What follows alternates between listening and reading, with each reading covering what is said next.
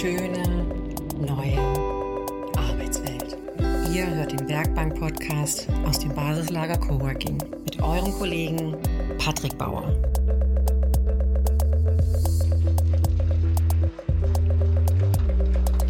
So, liebe Kolleginnen und Kollegen, willkommen im Jahr 2021, willkommen beim Werkbank Podcast aus dem Basislager Coworking. Heute mit unserer ersten Folge im neuen Jahr. Und bevor ich es vergesse, ein gesundes Neues wünsche ich euch allen. Ich hoffe, ihr habt die Zeit zwischen den Jahren gut verbracht. Ich denke, dass dieses Weihnachten und Silvester wohl uns allen noch in Erinnerung bleiben wird. Und ich hoffe sehr, dass es in diesem Jahr anders wird. Aber gut, wir starten in das neue Jahr genauso wie wir mit dem alten aufgehört haben, nämlich mit einer Sonderfolge. In dieser Folge werde ich das Mikro abgeben an die Kollegen von der Uni Leipzig, genauer gesagt vom International Startup Campus. Der Kollege Martin Gothe wird heute den Interviewer-Part übernehmen und euch eines der Startups vorstellen, die in der aktuellen Klasse des International Startup Campus beteiligt sind und die normalerweise jetzt auf dem Weg Richtung Asien wären. Der International Startup Campus hilft jungen Startups bei der Internationalisierung. Das kurz zum Hintergrund, aber Martin würde euch das noch genauer erklären. Da jetzt wegen Corona keine Reisen nach Asien möglich sind, nutzen die Kollegen unser Podcast-Format, um euch ihre aktuelle Klasse näher zu bringen und das aktuelle Startup von Valentin Wiedling näher zu bringen. Valentin hat gemeinsam mit einem Kompagnon ein internationales Startup namens Selectra aufgebaut. Und ich denke, ich verspreche euch nicht zu viel, dass Valentin einiges zu erzählen hat über AWS, über das AWS-Geschäftsmodell, aber auch wie er vom klassischen Marketing-Part in einem Unternehmen zum Verkaufsexperten, Gründer und Geschäftsführer geworden ist. Was ihm das Studium in Harvard gebracht hat, wie er sich dadurch weiterentwickeln konnte. Valentin wird es euch erzählen. Hört rein. Ist ein toller Podcast. Chapeau an die Kollegen vom International Startup Campus und Valentin von der Selectra GmbH. Euch erwarten Verkaufstipps, psychologische Kniffe, Best Practice und eine angenehme Think Big Attitüde von einem erfolgreichen Gründer. Und mir bleibt nur noch eins zu sagen. Der Werkbank Podcast featuring International Startup Campus.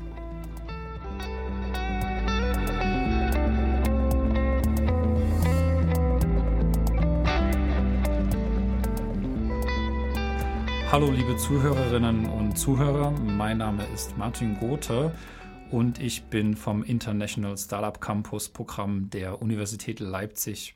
Der ISC ermöglicht deutschen Startups für vier Wochen nach Shanghai zu fahren, um sich vor Ort mit dem Ökosystem in China auseinanderzusetzen.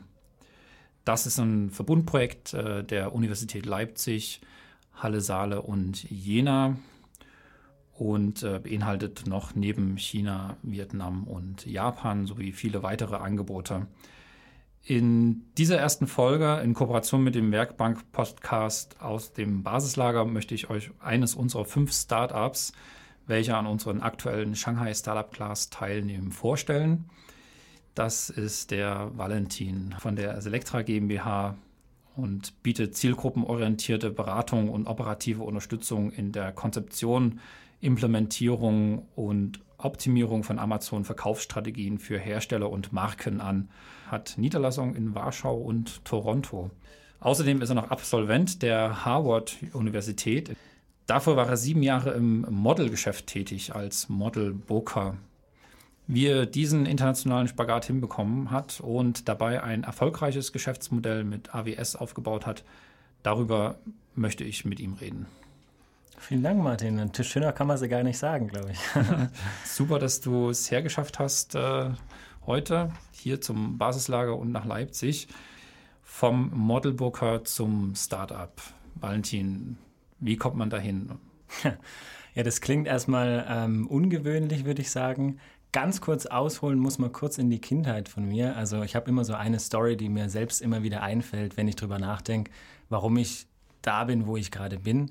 Und es war so, wir hatten, ich bin auf dem Dorf groß geworden und wir hatten eine Schulbusroute und unsere Abholstation war die einzige mit einem Zugang zu einem Kiosk. Und irgendwann bin ich auf die Idee gekommen, einfach mal ein bisschen Geld zu sparen, mir ganz viele Süßigkeiten zu kaufen und die im Bus zu verkaufen, natürlich mit einer kleinen Marge. Ähm, hat super viel Spaß gemacht und ich habe gemerkt, dass ich sogar den Kunden, also dem von meinen Klassenkameradinnen und Kameraden, tatsächlich helfen konnte und habe es dann gar nicht verstanden, wenn als nach ein paar Monaten dann der Rektor auf mich zukommt und gesagt hat, ähm, das darfst du nicht. Aber jedenfalls, warum ich das, äh, das sage, ist, weil ich schon irgendwie in mir drin gespürt habe, dass ich irgendwas Geschäftliches machen möchte, auch in jungem Alter. Bin dann nach der Schule, weil ich einfach direkt loslegen wollte und noch etwas planlos unterwegs war. Ganz genau weiß ich gar nicht mehr, wie ich hingekommen bin. Jedenfalls habe ich gestartet mit einem Praktikum bei einer Modelagentur als Booker, wie du schon erwähnt hast. Da geht es primär darum, kennt ihr wahrscheinlich aus Germany's Next Topmodel und anderen Formaten, ähm, eine Karriere eines Models zu planen, also äh, Castings, Fashion Shows und so weiter. Ähm, erstmal ziemlich abstrus, hat aber super viel Spaß gemacht, weil es ganz viel um Organisation geht, um Auftritt, um auch unter anderem Markenkommunikation und anderes. Ähm, und das Umfeld, sage ich jetzt mal, für einen 17-Jährigen, damals ging es mit 17 los, war jetzt auch nicht das Schlechteste. Ähm, hat super viel Spaß gemacht, bin dann auch gewechselt zu einer größeren Modelagentur, wo das nochmal ein bisschen intensiver war. Die echte Zeit als Model Booker war allerdings nur noch zwei Jahre und danach ging es mehr in Richtung Projektmanagement und äh, Markenkooperationen. Das heißt, ich bin dann tief eingestiegen damals in den Bereich klassisches Marketing. Und deswegen auch so ein bisschen der Weg anskizziert, wo es dann jetzt geendet hat. Ähm, ohne jetzt ganz weit auszuholen, in dem Hinblick Marketing, also ich glaube, die, die Firma Insta Productions damals, die hat mich zu einem echten Dienstleister gemacht mit Herz. Also das ist wirklich, auch wenn es Ups und Downs gibt und es nicht immer alles rund läuft, das, was, glaube ich, mein Hauptmotivationstreiber ist, etwas Gutes auf den Markt zu bringen, was, was ankommt, was Kunden wahrnehmen und sagen, dass die Arbeit so Spaß macht. Aber dieser ganze Bereich klassisches Marketing war damals und ist bis heute noch nicht wirklich messbar gibt sehr, sehr wenig Daten, egal wie teuer man einen Imageclip produziert, wie schön es ist, wie viele Leute ihn anschauen. Wenn es um Mercedes geht zum Beispiel, wie viele Autos wurden am Ende wirklich durch diesen Clip verkauft. Und das war immer schon was, was mich wirklich gestört hat, weil ich hauptsächlich auch im Sales dann tätig war und die Kunden davon überzeugen musste, dass das Produkt, was wir anbieten, gut war, ohne es nachweislich äh, beweisen zu können. Und dann, ähm, ja, durch das Studium in Harvard, wenn ich jetzt einfach mal weitermache und zusammenfasse, was du alles so gesagt hast, ähm, habe ich nochmal eine ganze Schippe drauf bekommen, was den Bereich Business an sich angeht, also Business Management vor allem. Und was du auch erwähnt hast, bin ich dann in so ein Special Student Program, nennen die das dort, reingekommen und durfte auch als Undergraduate dort an die Graduate Schools gehen und dort einfach mit teilnehmen, in diesem Fall an der Harvard Business School im MBA-Kurs ähm, hat meine Augen nochmal wahnsinnig geöffnet, weil es super pragmatisch ist, hands-on. Also man hat dann teilweise wie in allen anderen Business Schools auch diese, diese Cases, ist maßgeblich über die gesteuert, ähm, muss dann seinen eigenen Lösungsweg finden über Nacht meistens für ganz viele verschiedene Cases hat dann aber immer, oder sagen wir fast immer, einen Top-Level-Manager der jeweiligen Firma, über die der Case war, mit im Unterricht sitzen. Der hört zu, gibt dann direkt Feedback. Valentin, das war ein guter Ansatz, oh, das war äh, völliger Bullshit, um es mal plakativ zu sagen. Und man merkt, dass es wirklich, dass es echt ist, was man macht und nicht nur theoretisch. Und das hat mir einfach gezeigt, dass der Bereich für mich nach wie vor super spannend ist, wollte aber schon in dem Dienstleistungssektor bleiben und jetzt nicht weiß ich nicht, in diese klassischen Festanstellungen dann bei Google oder woanders, was man dort auch irgendwie rangeführt wird. Ähm, und habe dann durch einigermaßen glücklichen Zufall zu meinem jetzigen Partner, ebenfalls Geschäftsführer und Gründer Peter Ratinski, ähm, Kontakt gehalten seit, seit damals der Berufsschule. Ähm, ich habe auch eine klassische deutsche Ausbildung als Kaufmann für Bürokommunikation. Und wir kannten uns ewig und der war an dem Thema Amazon dran, damals noch als Angestellter. Und das hat diesen einen Punkt gelöst bei mir im Bereich Marketing. Es war messbar. Jetzt konnten wir endlich zeigen, dass das, was wir machen, tatsächlich nachweislich anhand Daten auswertbar zu Erfolgen führt, zu direktem Abverkauf, zu höherem Profit. Und das macht mir natürlich mein Leben viel, viel einfacher in dem Bereich, weil man den Kunden einfach aufzeigen kann, was hat man gemacht, wofür ist es, also was hat dazu geführt, dass die Umsätze größer geworden sind, was ist wichtig, wofür gebe ich mein Geld aus. Erstmal noch, warum dann ein Startup? War das, weil ihr bei Business war, weil du an der Business äh, School warst oder war das dann offensichtlich, dass du nach Deutschland zurückkommst und sagst, jetzt machen wir ein Startup? Äh, oder wie ist es dazu gekommen? Eigentlich nicht offensichtlich. Der, mein Weg war immer auch, wo es dann losgegangen ist in, in den USA, ich möchte dort unbedingt versuchen zu arbeiten, um diese Erfahrung zu sammeln, nicht nur als Student, sondern auch als wirklicher Arbeitnehmer.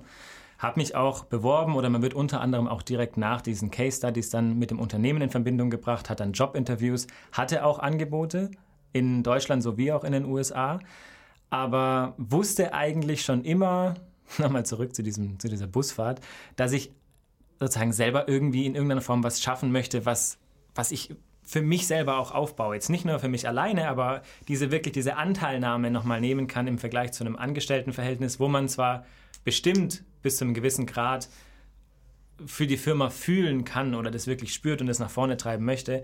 Aber wenn die Unternehmensanteile nicht da sind, dann doch nicht ganz dieses unternehmerische Denken, glaube ich, entwickeln kann, das ich auch damals noch nicht wirklich hatte. Also es war nicht ausgeprägt, es war auch Learning by Doing. Und da hat sich diese Chance ergeben, weil mein jetziger Partner und Geschäftsführer Peter Ratinski an dem Thema dran war, super Businessmodell hatte, aber die Firma damals, für die er gearbeitet hat, ähm, nicht vom Management her nicht ganz so das war, was er sich vorgestellt hat und wollte sich gern selbstständig machen. Und da kam mir natürlich zugute, dass die ganze Ausbildung in den USA auf den Bereich Management ausgelegt ist, wenn auch nicht immer auf ganz kleine Unternehmen, sondern eher mittelgroße bis große. Trotzdem vom Gefühl her habe ich mich einigermaßen, sagen wir es mal so, bereit gefühlt, das Ganze selber stemmen zu können und dann tatsächlich vor Ende des Studiums angefangen, das sozusagen loszulegen mit diesem Projekt und dann direkt nach Ende des Studiums ähm, weitergemacht in der Firma, die wir parallel aufgebaut haben. Ähm, genau, ich glaube, das erklärt so ein bisschen. Reden wir mal drüber, wie baut man denn so ein Startup auf? Äh, bei dir ist es ja sehr gut, du hast eine klassische Ausbildung, dann sogar noch in Amerika, auch in, mit der Harvard äh, Business School zusammen in Verbindung. Das sind ja, hört sich so an, das sind super Voraussetzungen, um eine eigene Existenz aufzubauen. Und jetzt interessiert es sicherlich die Zuhörerinnen und Zuhörer, wie, wie macht man das äh, jetzt an deinem Beispiel am besten? Oder wie hast du es gemacht? Gibt es äh, Best Practices? Und äh, vielleicht, was gibt es irgendwas, was man vielleicht nicht machen sollte? Wie war das bei dir? Also es war keine von heute auf morgen Entscheidung. Ähm, aber je länger ich gearbeitet habe, vor allem im Anstellungsverhältnis, bei meinem Partner ist es ähnlich, ähm, desto mehr ist uns aufgefallen, dass Bereiche falsch behandelt werden aus, unserer, aus unserem Blickpunkt. Wir haben uns viel darüber unterhalten, auch über Probleme in seiner oder meiner Firma damals, wo wir angestellt waren, ähm, und waren eigentlich ziemlich einstimmig dann dafür, dass in, ich sag mal, wirklich vielen Bereichen die Entscheidungen völlig falsch getroffen wurden. Und dass man mit ganz wenig Aufwand was schaffen könnte, was nicht zu diesen Problemen führt, die aktuell vielleicht vorherrschen ähm, und das Ganze besser strukturieren könnte für die Allgemeinheit, nicht nur für die Kundenseite, sondern auch intern fürs Unternehmen. Und das geht, glaube ich, nur, wenn man das selbst macht. Das heißt nicht, dass man dann automatisch alles besser macht. Man macht bestimmt genauso viel falsch oder vielleicht am Anfang noch mehr falsch. Aber das ist, glaube ich, zumindest aus meinem Verständnis, der einzige Weg, wie man, wie man tatsächlich was verändern kann und das dann auch wirklich so durchsetzt, wie man das möchte ohne Micromanagement zu betreiben, sondern wenn man sich von vornherein hinsetzt, so viel Learnings nimmt, also sei es aus dem Studium, aus dem Angestelltenverhältnis, irgendwelchen Praktikas und das Beste sozusagen zusammenklaubt und sich daraus sein eigenes System schafft und das versucht zu validieren im tatsächlichen Geschäft. Ähm, das war ein Wunsch von uns, ich glaube, einer der Hauptwünsche, warum wir uns überhaupt selbstständig machen wollten. Da ging es erstmal nicht und ich glaube immer noch nicht, um irgendwie jetzt morgen Millionär werden und so, so viel Geld wie möglich verdienen, sondern eher darum, was mit Substanz aufzubauen, was langfristig funktioniert und wo wir wirklich ins Bett gehen können und sagen, ja, ist gut. Ja, also nicht, nicht die ganze Zeit nachts geplagt werden von irgendwelchen ja, falsch strukturierten Sachen oder Problemen und, und das lieber nachhaltig angehen. Also wir waren damals überzeugt, dass wenn wir uns selbstständig machen und raus aus diesem sicheren Angestelltenverhältnis gehen, dass wir es dann wirklich richtig machen möchten. Das heißt, wir wollten von Anfang an ein solides Fundament. Es gibt welche, die sagen einfach, let's go setzen sich ins Wohnzimmer und legen los, haben vielleicht schon einen Firmennamen, aber das war's. Wir haben es ein bisschen, manchmal auch zu ernst genommen, kann man rückblickend sagen. Ähm, direkt von Anfang an dann eine GmbH gegründet. Also sozusagen, wo wir uns entschlossen haben, wir machen das zusammen. Ähm, mit einer richtigen Steuerkanzlei, mit einer Anwaltskanzlei, dass die Verträge alle passen, weil ich wusste damals aus dieser Marketing-Erfahrung, dass selbst geschusterte Verträge oder anderes einfach nicht halten, wenn es da mal zum Krisenfall kommt. Und summa summarum, ähm, diese GmbH gegründet zusammen, haben uns am Anfang auch, und das kann ich glaube ich schon jedem empfehlen, zumindest mal drüber nachzudenken, wenn auch nicht unbedingt durchzuführen, uns mit einem Angel Investor zusammengetan, der uns am Anfang geholfen hat, eine Situation zu schaffen, wo wir nicht dauerhaft in einem finanziellen Engpass waren. Also kommen natürlich Gründungskosten auf einen zu, die sind noch bewerkstelligbar, wenn man ein paar Rücklagen hat. Aber wenn man da nicht gleich richtig große Kunden an Land sieht und vielleicht auch schon Mitarbeiter anstellen möchte, um das Fundament aufzubauen, dass auch operativ das überhaupt bewerkstelligbar ist, die Arbeit, wenn man dann nicht ein, ein kleines liquides Puffer hat, ähm, wird es, glaube ich, schwierig, beziehungsweise ist die Situation auch, wenn man jetzt mal über den Vertrieb spricht, nicht mehr so angenehm, weil man ist tatsächlich angewiesen darauf, dass der Kunde, mit dem man jetzt in so einem äh, Verkaufsgespräch ist, unterschreibt. Und das merkt er. Das merkt er äh, unterbewusst, das merkt er vielleicht sogar bewusst, je nachdem.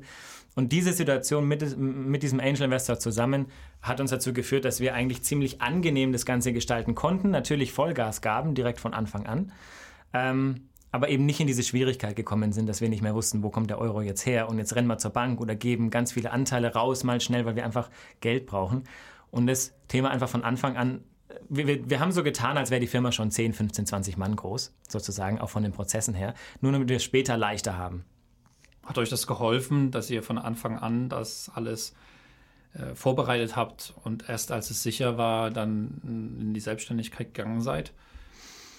Ich würde sagen, zum Großteil ja, weil wir bestimmt einige Probleme nicht gehabt haben. Nur in demselben Atemzug muss man auch bedenken, wenn man keine Probleme hat auf, in diesen Stellen, merkt man auch nicht, dass man welche hätte haben können. Also vom Gefühl her ist nichts passiert. Das hat uns jetzt nicht wahnsinnig geholfen, einfach nur objektiv betrachtet. Aber wenn man dann überlegt, durch welche Hürden andere durch müssen, wenn sie sowas nicht haben oder mal eine, Ankl eine, eine, eine vom Anwalt einen Brief kriegen, weil sie irgendeinen Vertrag falsch gemacht haben oder der Kunde hat einen Vertrag vor sich liegen und sagt, Leute, was habt ihr da zusammengeschustert? Das haben wir eben nicht in dem Fall. Deswegen würde ich rückblickend sagen, das war die richtige Entscheidung. Auch wenn wir so gut wir konnten natürlich nur geplant haben und alles keine erfahrenen ja, Serial Entrepreneurs sind, die das schon tausendmal gemacht haben. Das heißt, auch wir haben da natürlich Schwierigkeiten auf dem Weg gehabt, egal wie gut die Planung war, sei es im HR-Bereich oder anderes, wo wir durch mussten. Also ganz perfekt kann man das nicht gründen, glaube ich. Wie haben dir die Erfahrungen der, aus der Harvard Business School, den Einblick, den du hattest, überhaupt von Harvard geholfen in der jetzigen Tätigkeit? Gibt es manchmal Momente, so ist es äh, bei mir zum Beispiel, äh, dass ich zurückdenke an meine Business School und äh, sage, Mensch, äh, das hatte ich damals schon und äh, das hat mir jetzt wirklich geholfen in der Situation, beziehungsweise manchmal sehr praxisbezogen. Äh, das ist ein Riesenvorteil. Ja, ich würde sagen, also natürlich nicht alles. Dadurch, dass ich nur eine begrenzte Zeit an der Harvard Business School war, weil ich ja Undergrad war und eigentlich einen Bachelor gemacht habe, ähm, die Zeit, also alles, was ich im Bachelor gelernt habe, würde ich jetzt über den Daumen gepeilt sagen, kann ich 20 bis 30 Prozent gebrauchen. Der ist ja auch immer breiter gefächert. Auf der Business School würde ich höher gehen, also mindestens 60, 70 Prozent, weil da einfach viele Themen skizziert werden, wie Mitarbeiterzufriedenheit, wie Unternehmensstrukturen, wie teilweise auch Branding funktioniert, wie man Finanzströme auswertet, wie man einen Finanzplan erstellt überhaupt. Also man kriegt ja sonst nirgendwo wirklich erzählt, außer in der Universität, wie, geht denn, wie erstellt man einen Businessplan? Was muss denn die Bank sehen, wenn man mal einen Kreditrahmen möchte? Oder was will auch ein Angel Investor sehen, wenn, bevor der investiert? Wie kann man das strukturieren? Das würde ich sagen, hat mir sehr, sehr viel geholfen. Ich wüsste auch nicht, ob ich es geschafft hätte, ohne diese Erfahrung das so zu strukturieren, wie ich strukturiert hätte. Es hätte mich aber auch nicht abgehalten davon, das zu machen. Gibt es eine Best Practice, die du für unsere motivierten Startup-Gründer oder noch Gründerinnen und Gründer, die zuhören, äh, die du empfehlen könntest äh, von deinem ganzen Prozess und deinem Gründen, was du durch hast? Einmal auf der Seite solides Fundament würde ich jedem empfehlen, vor allem wenn es um deutsche Unternehmen geht, da wird nochmal extra hingeguckt, dass man wirklich bis auf den letzten Euro alles richtig abrechnet, lieber nochmal dreimal nachfragt beim Steuerberater, bevor man irgendeine Bilanz ergibt oder anderes und sich im Vorfeld, und das ist einer der Sachen, die wir jetzt erst merken, da kommen wir gleich dazu, wenn es um die Struktur geht, auch mit den Niederlassungen, sich im Vorhinein schon überlegen, was kommt da steuerlich auf einen zu, wenn man das so strukturiert. Ich erkläre gleich nochmal ein bisschen besser, warum. Ähm, zum Hintergrund, wir haben uns am Anfang dafür entschieden, dass wir an zwei Standorten gleichzeitig wachsen das heißt in Deutschland, in München, das war meine Verantwortung äh, mit dem Büro und dann gleichzeitig äh, mit meinem Kollegen Peter Ratinski, der Pole ist und dann nach Polen zurückgezogen ist, in Polen. Das heißt, wir hatten von Anfang an simultane Offices sozusagen, mussten uns da abstimmen und haben aber gar nicht drüber nachgedacht, dass das auch ein steuerliches Thema ist. Mhm. Kommen wir dann, also geht es dann zu dem Punkt, dass man irgendwann merkt, ja, jetzt hat man den ersten Jahresabschluss, den man machen muss, oder den zweiten, ähm, und der Gewinn wird komplett nur in Deutschland angesetzt. Und das Finanzamt, auch wenn das für das Unternehmen, wenn es in Deutschland versteuert wird, als Beispiel, vom Gewinn her viel, viel niedriger ist, als wenn man das Ganze in Polen versteuert oder zum Teil in Polen versteuert, sagt das Finanzamt trotzdem in Deutschland, es kann doch nicht sein, dass ihr jetzt, obwohl ihr Mitarbeiter in Polen habt und das ganze Thema auch von Polen aus steuert, keine Betriebsstätte angemeldet habt und somit den ganzen Gewinn in Deutschland versteuert. Obwohl es eigentlich negativ für den Staat ist, weil der ja weniger Geld verdient, wenn man mehr nach Polen schiebt. Ähm, solche Themen. Und jetzt dürfen wir uns zusammensetzen oder durften wir uns zusammensetzen mit dem deutschen, ähm, mit der Steu deutschen Steuerkanzlei und der polnischen Steuerkanzlei einen Weg rausklamüsern, wie wir es hinkriegen, rückwirkend auch diese Betriebsstätte sinnvoll aufzugliedern. Und das, da muss man sozusagen jede einzelne Buchung, Rechnung, äh, Umsatz und so weiter zuordnen, wo denn was erwirtschaftet ist und was zu was führt.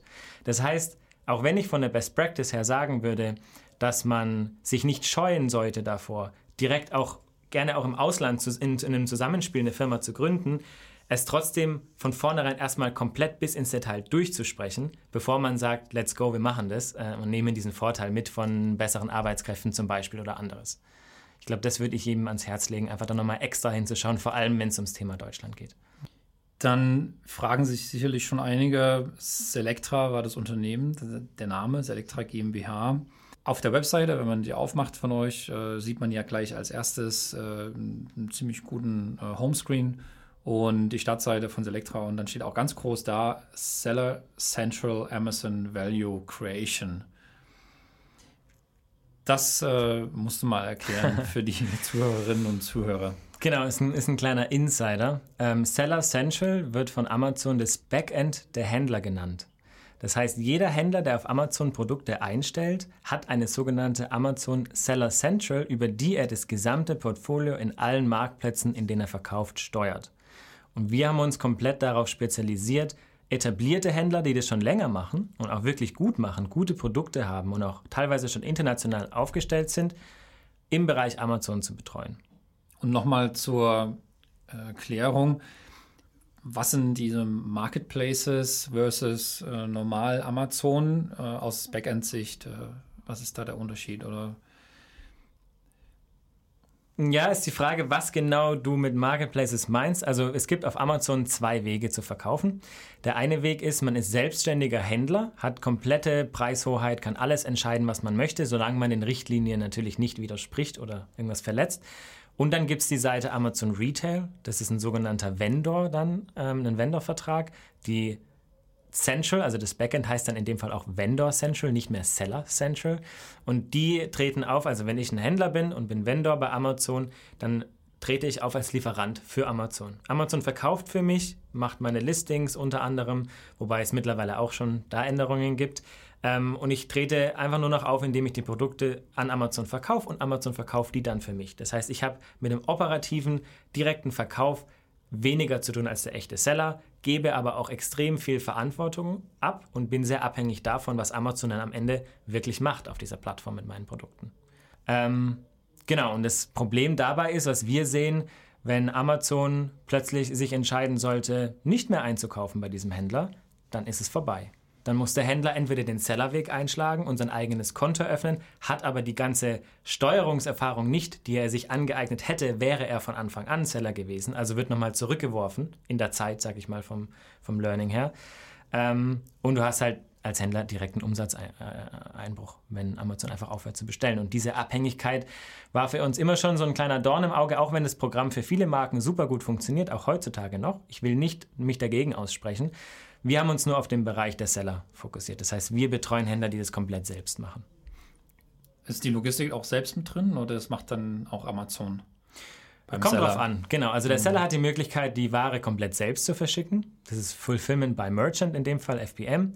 Er kann aber auch seine Produkte oder seine Logistik anschließen an das gesamte Amazon, an die gesamte Amazon-Infrastruktur. Die sind super effizient, sind natürlich überall vertreten, wo es Amazon gibt rufen zwar Kosten auf, aber meistens lohnt es sich der Case, je nachdem für welche Produkte. Also muss dann gucken und kalkulieren, wie hoch die Preise sind für die Lagerhaltung und so weiter.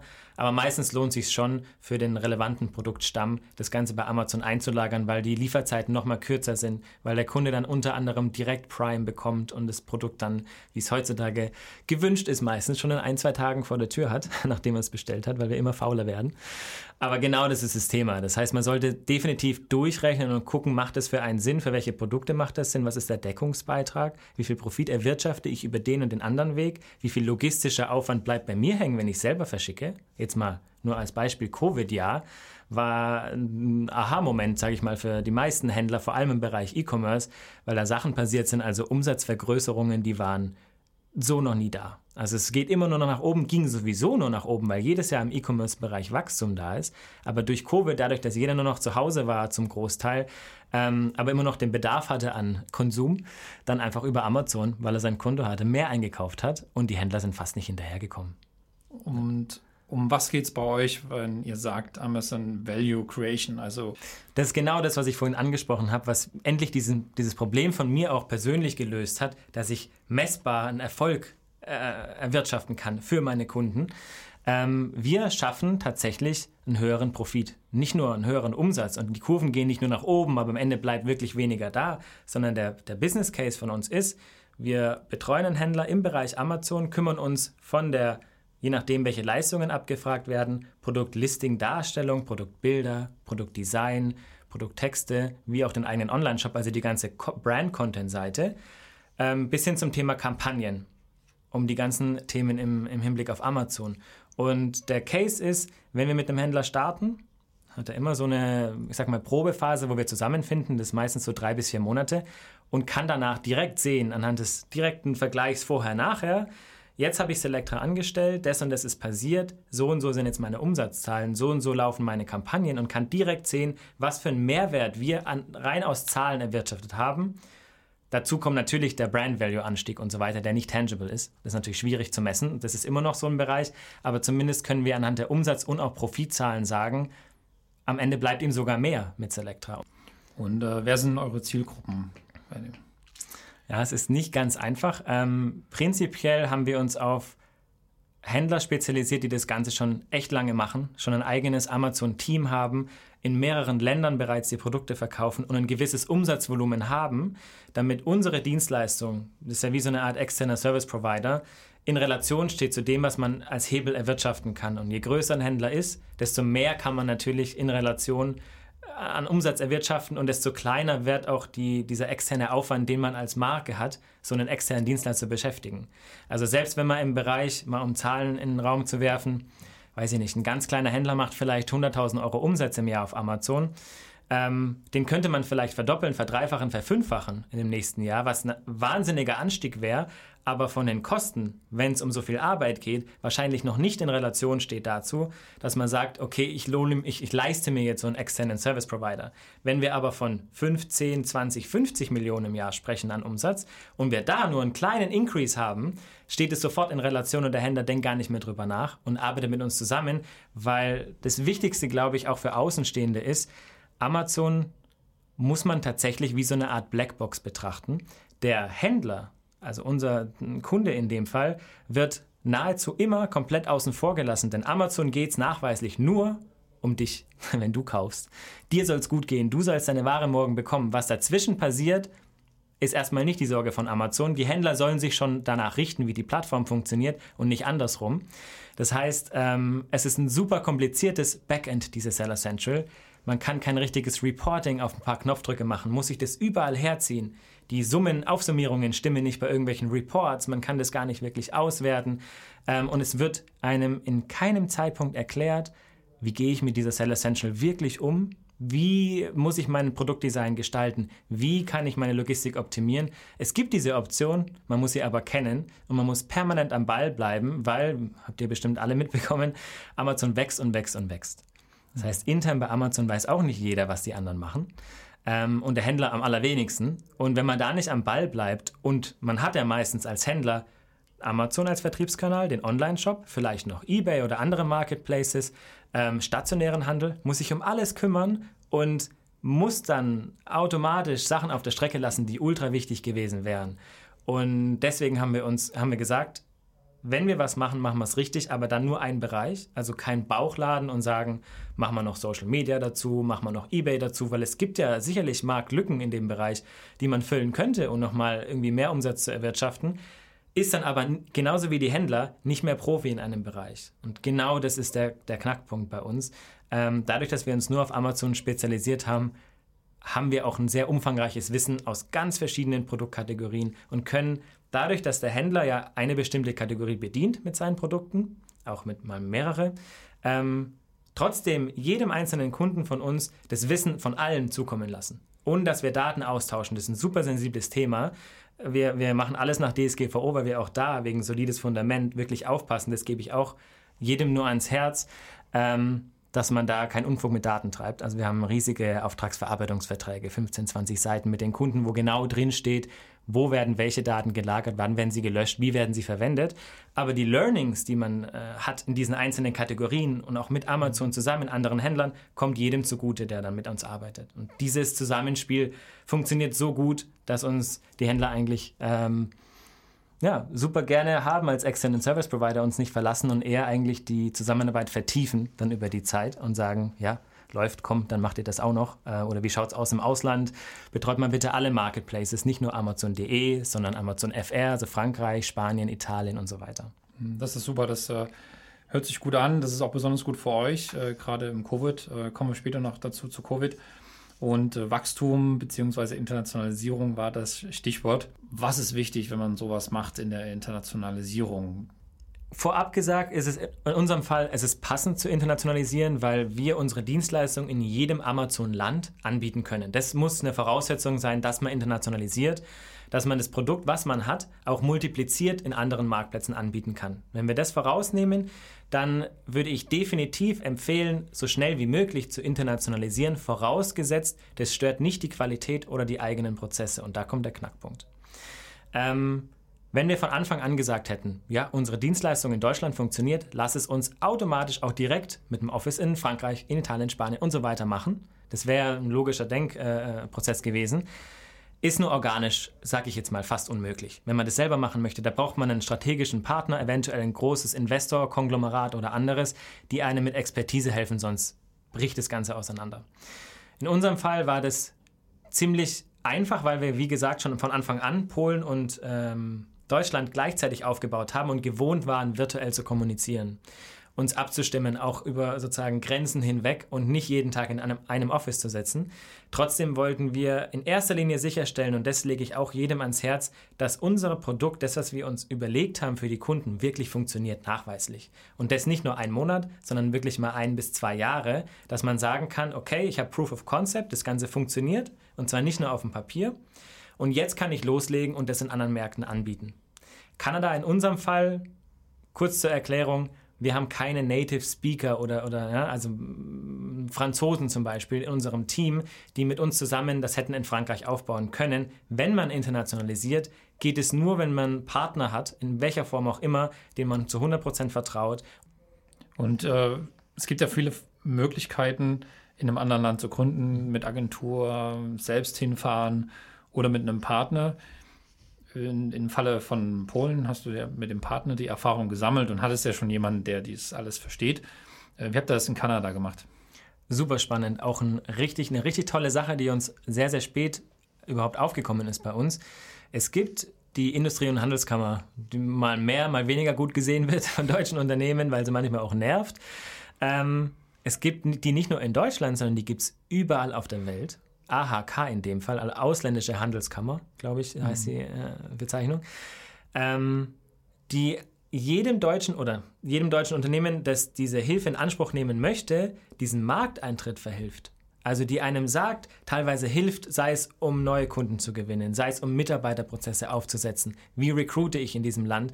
Und einem bis hin zur Gründung, wenn wir über Kanada sprechen, die, es ist äh, die AHK Kanada sozusagen, die Chamber of International Commerce und ich weiß jetzt den ganzen Begriff nicht, aber kann man googeln. Ähm, die hat uns von A bis Z geholfen und zwar remote. Das heißt, es war uns in der Lage, es war letzten Sommer erst, jetzt im August, weil wir gesagt haben, wir wollen den Schritt jetzt gehen mit Internationalisierung, von Deutschland aus in Absprache mit der AHK dort vor Ort in Toronto eine Firma zu gründen und zwar remote. Und das hat das war wie so mindblowing für mich, weil ich dachte, man muss da hin um zum Notar und dann muss ich reisen und dann verstehen sie mich nicht oder sonst irgendwas, nix. Und es ging super easy und es war immer in Betreuung zusammen mit der Industrie- und Handelskammer. Und dass Deutschland das hat, da weiß ich nicht, wie vielen Leuten das bewusst ist und wie viel das schon wahrgenommen haben, aber das kann ich ob man es macht oder nicht, jedem nur ans Herz legen, einmal mit denen einfach zu sprechen, wenn man wohin möchte, weil die einem so schnell so viel weiterhelfen und auch nicht gleich sagen, die kosten 5000 Euro, wenn sie einen beraten, sondern erstmal Informationsgespräch, man spricht den ganzen Weg durch, dann geben sie einem Ratschläge, verbinden einen sogar dann mit der Bank dann vor Ort, dass man ein Geschäftskonto eröffnet, mit Rechtsanwaltskanzleien, Steuerkanzleien, allem drum und dran. Das ist wie so ein Full-Service eigentlich für Gründer, die gerne internationalisieren möchten. Das ist jetzt der Weg, den wir gegangen sind. Es gibt bestimmt noch viele andere, auch mit Investoren. Da geht es dann wahrscheinlich noch mal schneller, einfacher. Aber wenn man das organisch machen möchte und auch selbst und da vielleicht noch nicht sehr, sehr viel Erfahrung hat, auf jeden Fall den Weg gehen. Okay, also hört ihr, es gibt äh, keinen Grund, nicht zu internationalisieren. Äh, auf jeden Fall gibt es genügend Möglichkeiten, äh, das zu tun. Warum seid ihr nach Kanada gegangen? Das ja. Ähm, wir haben natürlich auch von der Proximity, also vom, von der Entfernung her, überlegt, Frankreich ist ein super großes Land, Amazon. Also eigentlich macht es auch Sinn, da sind wir in ein paar Stunden drüben, können wir direkt ein Büro in Paris aufmachen.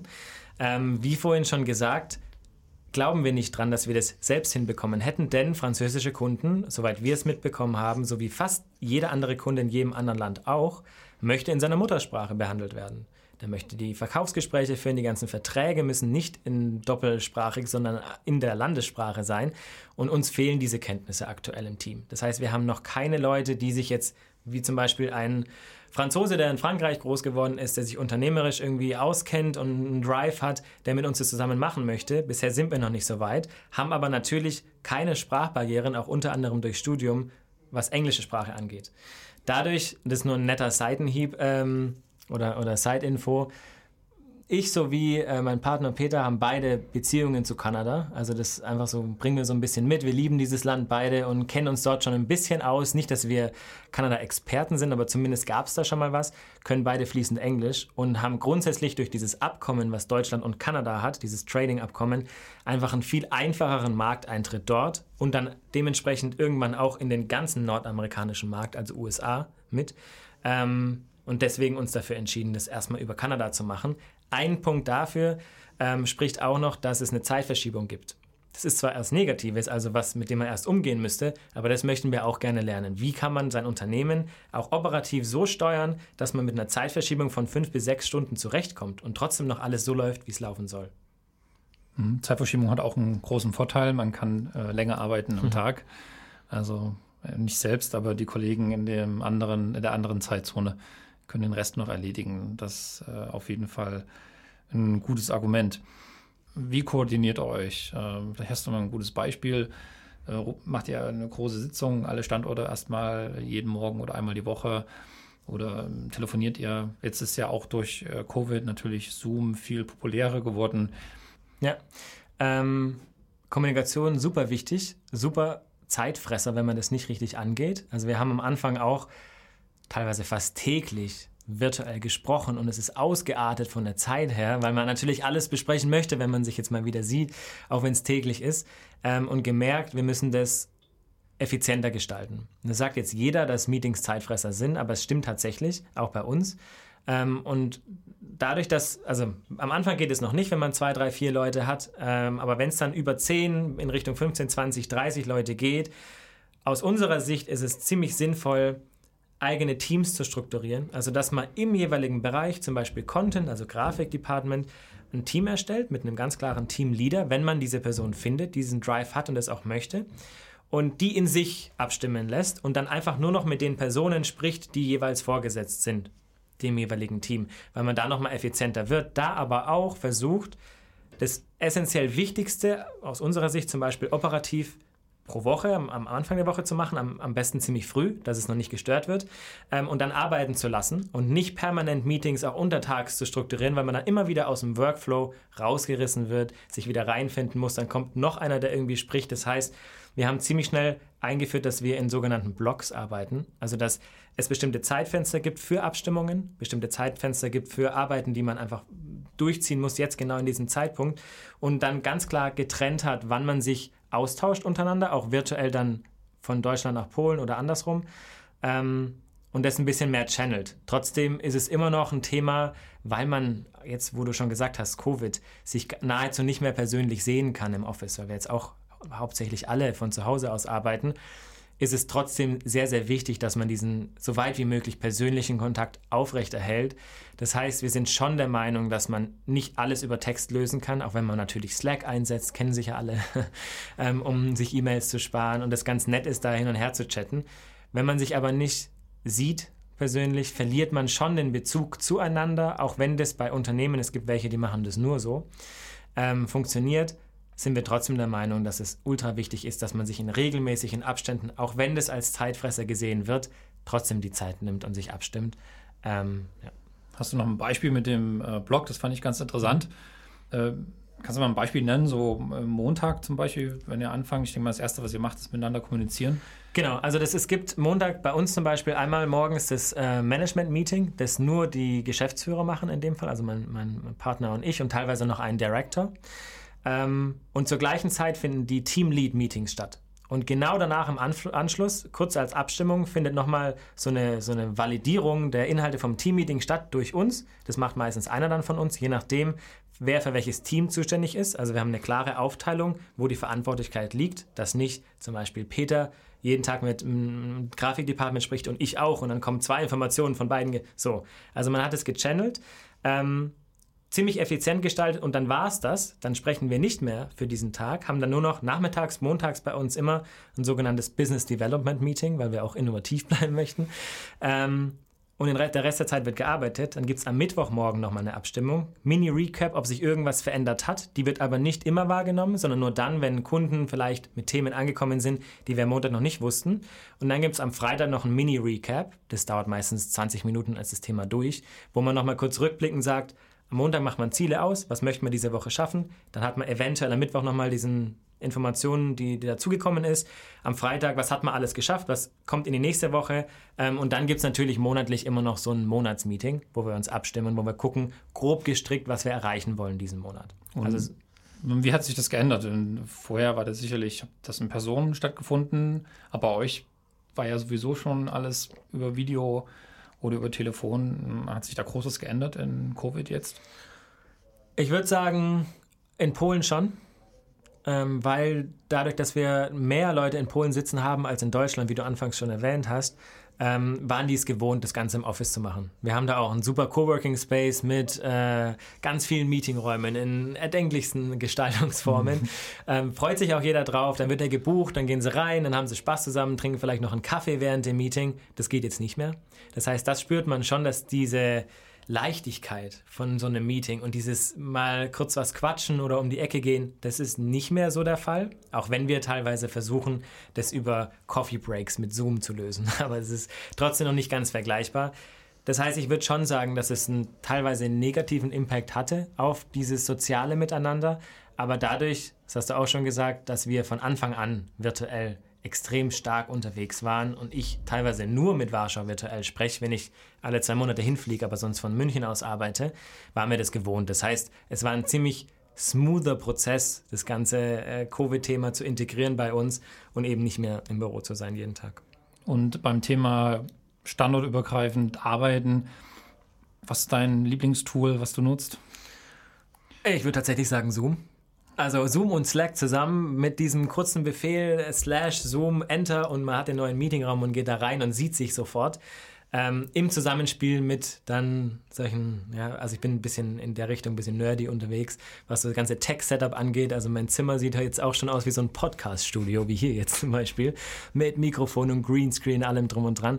Ich würde sagen, das gefällt mir schon an dieser ganzen Technik-Sache ähm, und dass man eben nicht wie früher was er sich jeden Morgen erstmal 50 E-Mails durchgeht, sondern das im Slack-Channel hat, da mal schnell antworten kann und nicht immer unbedingt auf die Form achten muss in, innerhalb der Kommunikation, würde ich sagen, hat vieles vereinfacht und macht mir das Arbeiten einfach leichter, weil ich sehr, sehr gern, sehr, sehr effizient am Laptop arbeite. Also mit Tastenkombination und hin und her springen und so. Und je mehr diese Abstimmung zwischen den Tools, also die Integrationen dann funktionieren, wie gesagt, zum Beispiel Zoom in Slack oder andersrum, ähm, desto cooler wird das Ganze irgendwie für mich. Schreibst du überhaupt noch E-Mails? Tatsächlich auf Kundenseite schon. Also wir binden manchmal Kunden an in Slack-Channels, die sind aber, um ehrlich zu sein, nicht alle super digital unterwegs, dass sie das selber bei sich schon haben. Und bevor man Kunden dann zu Slack überzeugt und ihm das erstmal erklären muss, bleibt man doch bei dem klassischen Kanal und alles, was, da kommen wir wieder zurück zu diesem deutschen klassischen Setup, sage ich mal, was Verträge angeht oder anderes, das wird klassisch auf dem E-Mail-Weg gemacht und noch nicht über Slack oder sowas. Ja. Äh, da dauert es also noch ein bisschen, bis die äh, Deutschen nachgezogen sind. Was denkst du, gibt es da überhaupt einen Ersatz dafür, persönlich ein Meeting zu machen? Oder? Nee, ich glaube, die Masse macht's. Also ich glaube, äh, den Ersatz dafür wird es nie geben. Wenn man sich einmal persönlich getroffen hat, macht das einfach für Jahre ein, ein richtiges Stein im Brett. Ähm, aber es wird dann genug geben, die sich trotzdem dazu bereit erklären, so eine Art von Betreuung einzugehen, auch wenn es alles digital stattfindet. Die muss man nur finden. Das heißt, es wird einfach umso schwerer, die Leute äh, zu finden und man muss umso mehr kontaktieren oder rausfinden, ähm, damit man dann zum, zu derselben Abschlussquote kommt. Ja, und das ist gleich die nächste Frage. Wie sieht dann eure nahe Zukunft aus oder dann auch natürlich langfristiger? Äh, was sind eure Pläne für Selectra? Ja, also dadurch, dass wir jetzt Proof of Concept haben, dass unser Business Model jetzt zwei Jahre lang super gut funktioniert hat und auch verifiziert ist und so weiter, das Ganze zu multiplizieren im nordamerikanischen Markt. Das heißt, in Kanada an Kunden zu kommen, ist auch mal eine Herausforderung, weil es nochmal ein bisschen anders abläuft. Aber, und da kommen wir bestimmt noch gleich dazu, das Thema China immer relevanter wird. Jetzt sagt bestimmt jeder Amazon China, hm, gibt es ja gar nicht. Stimmt auch, ja. Also Amazon hat es nicht geschafft bisher, ein Market Leader dort zu werden im Bereich E-Commerce. Aber Statistiken zeigen, dass die Topseller, jetzt mal nur auf Amazon.de gesprochen, die Topseller auf Amazon in Deutschland sind zu 40 Prozent chinesische Firmen, die im deutschen Markt operieren, teilweise zwar Niederlassungen dann aufmachen in Deutschland, trotzdem von chinesischer Hand geführt werden und unserer Ansicht nach dort ein extremer Need im Markt ist, um Expertise von jemand als Beratung oder operative Betreuung zu kommen, die sich wirklich mit dem deutschen Markt auskennt oder deutsch- und europäischen Markt. Dass man zusammen, mit einer diesen Topseller von China aus, die direkt dort operieren, ähm, die Performance des Accounts demengehend steigert, dass man sagt, das und das ist die Zielgruppe, so und so muss sie angesprochen werden. Da reicht es nicht mehr heutzutage, einfach nur Texte von Chinesisch, jetzt sage ich mal plakativ gesprochen, ins Deutsche zu übersetzen, sondern das Produkt so zu bewerben, dass der deutsche Endkunde oder der französische, Englisch, äh, italienische und so weiter ähm, das genauso wahrnimmt wie die anderen Konkurrenzprodukte eben auch oder sogar noch besser.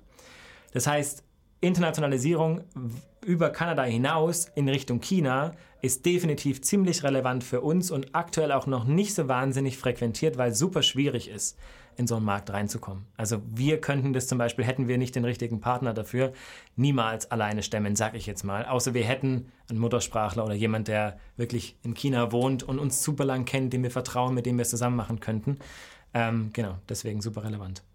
Ähm, und wir sind unter anderem auch, je nachdem, ob es passt oder nicht, ähm, auf der Suche nach einem strategischen Investor, der nicht nur einfach nur Kapitalgeber ist, also ein klassisches VC-Spiel spielt, sondern uns auch operativ und strategisch in den jeweiligen Phasen unterstützt, weil, wie schon gesagt, wir so viel Learnings hatten im Bereich ja, von HR bis Vertrieb bis andere Sachen, dass es immer stark ist, wenn die Konstellation passt. Es kommt immer auf den Vertrag am Ende an und aufs Angebot, ähm, das Ganze mit einem Partner zu machen, weil dann alles nochmal schneller geht und man diese Baustellen, die man selber einfach lösen müsste, einfach teilweise nicht hat, weil er mit seiner Erfahrung kommt und in vielen Bereichen einfach schon meilenweit voraus ist. Also alle Investoren, die zuhören, einfach eine E-Mail an Valentin von Selectra schicken und mal schauen, vielleicht wird es ja was.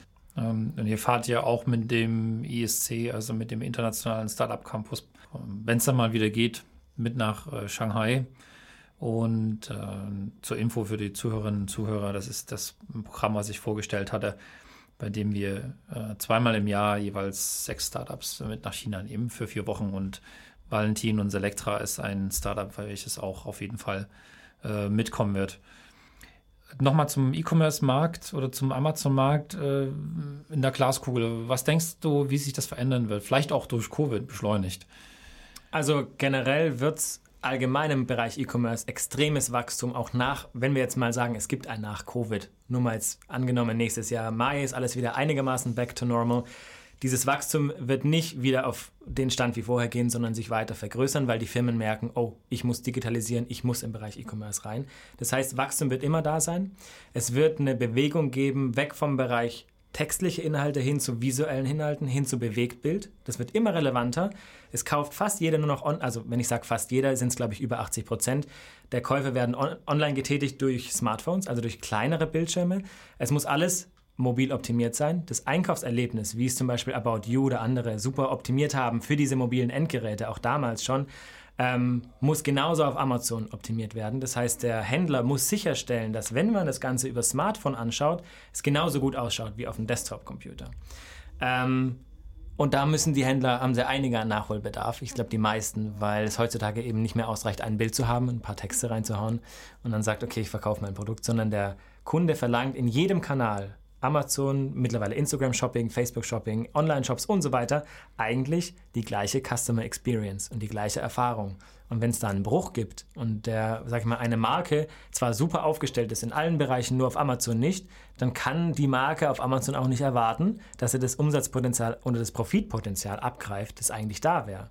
Und da sind wir dran, dass wir versuchen, ähm, das im effizienten Weg für die Händler so zu lösen, dass es nachhaltig, zukunftsträchtig auch die Trends aufgreift, die immer weiter kommen. Und da geht es von Video-Ads bis spezielle Targeting-Ads und so weiter. Ähm, einfach in Bereiche, wo sich noch nicht wirklich jemand auskennt, die auch neu für Amazon sind und die dadurch, dass so viel hinten rüberfällt bei einem einzelnen Händler, der gar nicht mehr hinterherkommt, denen ist es unmöglich, da on top äh, of the market zu bleiben. Und dafür sind wir da. Super. Und äh, wie wird sich das für euch verändern, die Arbeitsweise? Werdet ihr sagen nach Covid, wir machen jetzt so weiter nur noch digital mit unseren Meetings oder wirst du dann doch nochmal rüberfliegen nach äh, Polen? Definitiv hybrid. Also ganz klar nicht rein remote, äh, wie vorher schon gesagt, weil wir einfach noch zu viele Schwachpunkte sehen an diesem reinen digitalen Arbeiten. Ähm, wir werden es verstärkt einsetzen, wie glaube ich viele heutzutage machen, dass wir sagen, wir haben nur als Beispiel drei Tage Office Work, zwei Tage Homeoffice oder andersrum. Aber wir werden sicherstellen, dass wir uns trotzdem in regelmäßigen Abständen im Büro persönlich sehen und auch ich werde nach wie vor äh, öfters nach Warschau reisen, um das Team dort zu sehen, um in Kontakt zu bleiben oder andersrum. Ähm, das gleiche gilt dann auch für Kanada. Okay, super. Valentin, äh, wie kann man dich äh, am besten erreichen? Dir eine E-Mail schreiben oder bei Facebook, LinkedIn schauen? Also ich glaube, LinkedIn ist ein guter Kanal, weil man äh, da einfach direkt businessmäßig, sage ich mal, sich verbinden kann. Mein Name Valentin Wiedling ähm, oder gern einfach direkt eine E-Mail schicken an vw wie Vogel Wilhelm at selectra.com. Freue mich okay. auf euch. Da habt ihr es, äh, falls ihr mit ihm Kontakt aufnehmen wollt. Ansonsten natürlich auch gerne Basislager oder ISC. Äh, ansonsten war eine super spannende Unterhaltung mit dir, Valentin. Danke nochmal, dass du hergekommen bist. Hat mich gefreut. Für die Zuhörerinnen und Zuhörer, auch euch vielen, vielen Dank, dass ihr zugehört habt beim Werkbank-Podcast äh, vom Basislager. Und äh, wir werden in Zukunft auch hoffentlich noch äh, weitere Episoden haben, dem ISC, also International Startup Campus, zusammen mit dem Werkbank Podcast folgen noch weitere Beiträge von Startups, die internationalisieren in der ganzen Welt. Ich bedanke mich vielmals bei euch und bis bald.